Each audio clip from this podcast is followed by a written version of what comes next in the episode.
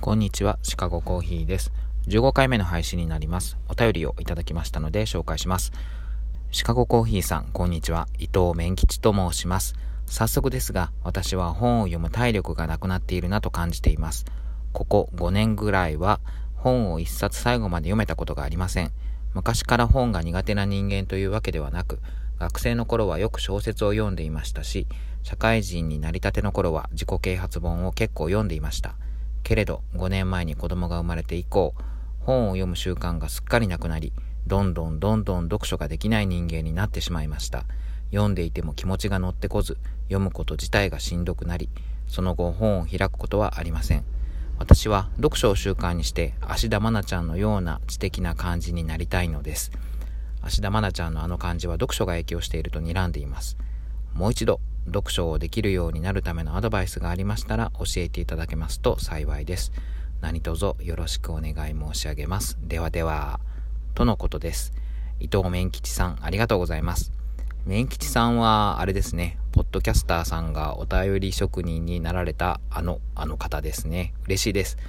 昨日もね、私、糸麺爆買いしました。はい。で、えー、さて、読書ですよね。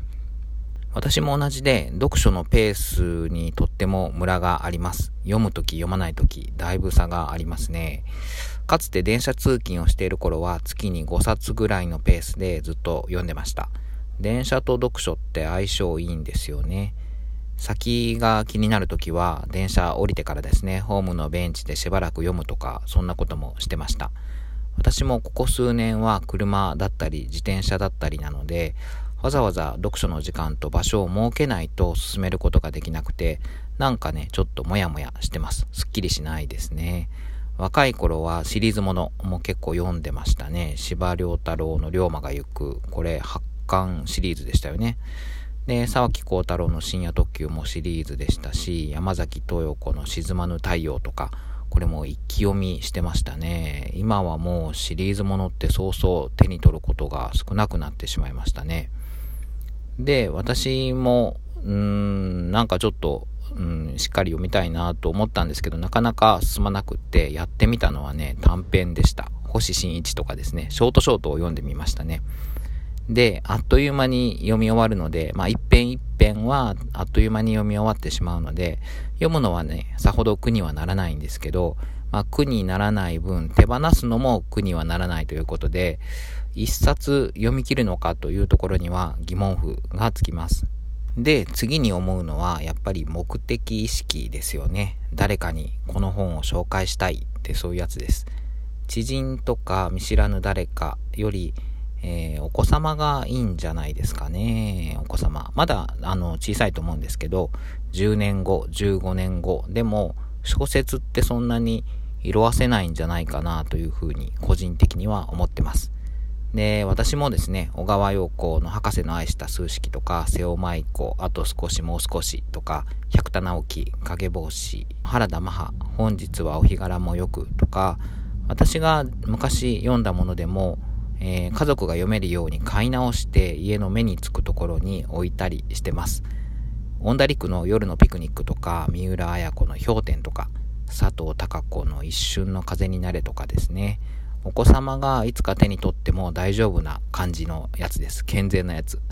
で、お父さんこれって面白いって聞かれて、そういう時には、まあこういう話でね、すごい面白いんだよと、ぜひ読んでみなよと説明できるようになるっていうのは、どうですかね？なんか必要性に駆られませんか？特にあの、百田直樹のね、影帽子、なんかいいですね。健全度が高いなと思います。あの、モンスターとかダメですね、百田直樹の。あの、おっさんの娯楽系のやつで、こういうのをね、紹介すると嫌われると思います。芦田愛菜さんのマナの本棚って本ありますけど、あれすごいですよね。読書量がすごいなと思います。幅も広いし、まあ、古典から図鑑、自然科学、もういろんな分野が詰まっててすごいなと思います。で、芦田愛菜さんの本好きのきっかけは、なんかいろいろ見てるとご両親の読み聞かせがきっかけとかいうインタビューを読みましたね。と思えばですね、まあ読み聞かせもいいのかもしれないですね。あの、押し入れの冒険とか、ボリュームのあるやつ、長いやつですね。ご自身が、あ面吉さんご自身が芦田愛菜を目指しつつお子様を読書好きにしてしまうとこれも一つ手法なのかもしれないなと思いましたそう思うとですねあれいいですよ。あの福音館書店の子供の友とか科学の友の定期購読ですね。毎月何冊か届くやつですね。あれいいきっかけになるかもしれません。うちも撮ってました。結構あの好きなやつで読んでて楽しいのがうどん屋たーちゃんとかですね。うぐいす法華経とか。読んでるだけで楽しくなるようなやつもあるんであれねいいと思いますね。あのお子様との生活がもう日々の中心になっているのかなと思いますのでそれと読書をもう絡めてしまうとこれがいいんじゃないかなと思いますこんな感じでいかがでしょうかぜひですね、麺吉さんも面白い本に出会えたら紹介してください。お便り本当にありがとうございました。嬉しかったです。それではまた。